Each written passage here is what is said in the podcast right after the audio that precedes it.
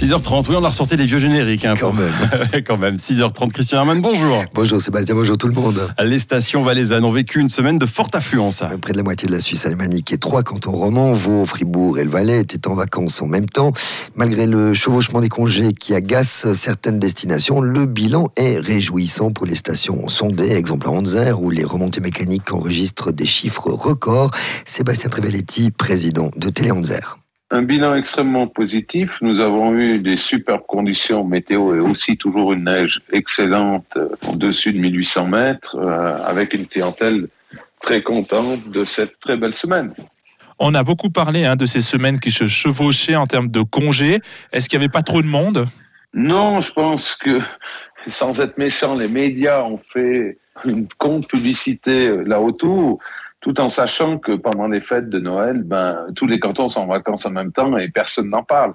Les domaines skiables sont capables d'accueillir ces personnes-là et ce qu'on a remarqué, c'est que peut-être la fréquentation aurait été encore nettement meilleure, je dirais, sans cette polémique.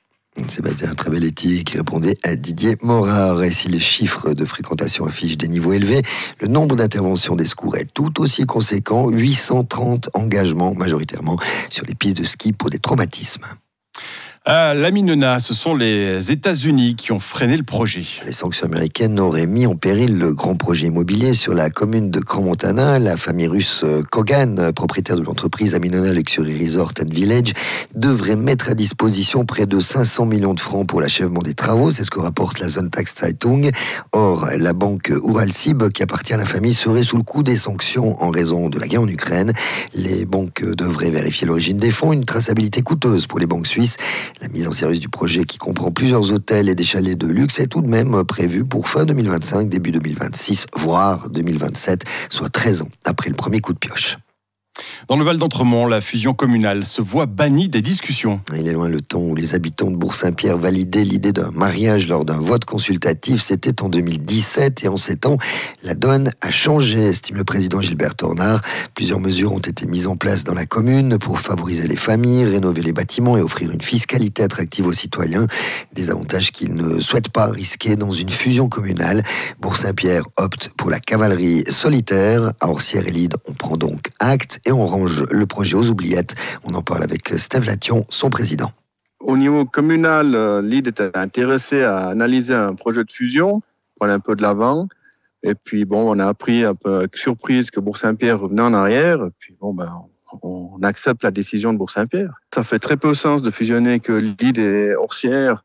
Euh, je crois qu'aujourd'hui, si, si, on a un projet de fusion, c'est vraiment sur un projet plus global et pas sur deux communes uniquement. Je pense que ce serait trop petit, ça amènerait pas grand-chose à la collectivité d'aujourd'hui, et puis aujourd'hui, il n'y a pas une réelle euh, urgence de fusionner les communes, je dirais. C'est un projet qui doit, qui doit se faire pour les générations futures, euh, avec intelligence, et pas dire on fait une fusion pour faire une fusion.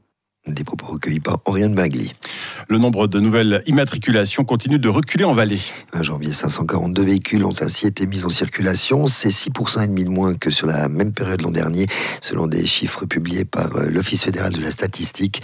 Entre janvier 2022 et janvier 2024, c'est même un recul de plus de 10% qui a ainsi été enregistré.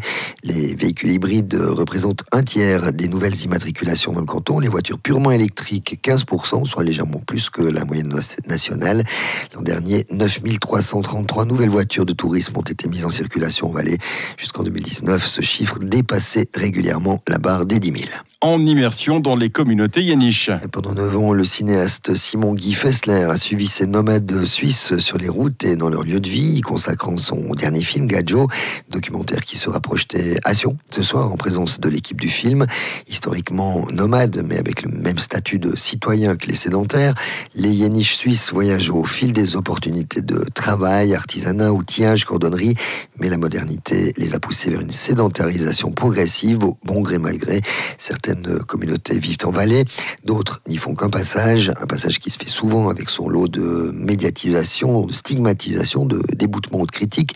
Simon Guy Fessler et ses co-réalisateurs s'engagent donc à casser les idées reçues et sensibiliser le pays à cette minorité c'est pas la question de demander si on peut encore vivre ce mode de vie dans la société. Le nomadisme, est plus vieux que, de euh, rester sédentaire. S'il y a euh, une culture qui décide de vivre comme ça, euh, moi je pense qu'on doit les sentir et respecter et en, cherchant des possibilités pour le faire possible. C'est une discussion ouverte, mais je pense qu'on doit respecter les besoins de les Yéniches et aussi d'autres cultures dans, dans notre pays. Des propos recueillis par Oriane Binglier-Gadjo. Film co-réalisé, on le rappelle, par Simon Guy Fessler est à découvrir ce soir au cinéma de Sion. En hockey sur glace, les playoffs réussissent plutôt bien aux deux clubs valaisans de Swiss League. Ouais, grâce au père, le HCC a repris l'avantage de la glace hier soir en, s'imposant 4 à 2. Les Rouges et Jaunes mènent 2 à 1 dans la série au meilleur de cette rencontre avant de recevoir Getse mardi à Graben pour l'acte 4. Viège est à nouveau parvenu à passer l'épaule pour s'imposer 3 à 2 à Bâle contre le deuxième du classement régulier tout de même. Les Valaisans mènent 3-0 dans la série. En cas de victoire mardi à la Lonza Arena, ils passeraient en demi-finale. Merci Christophe.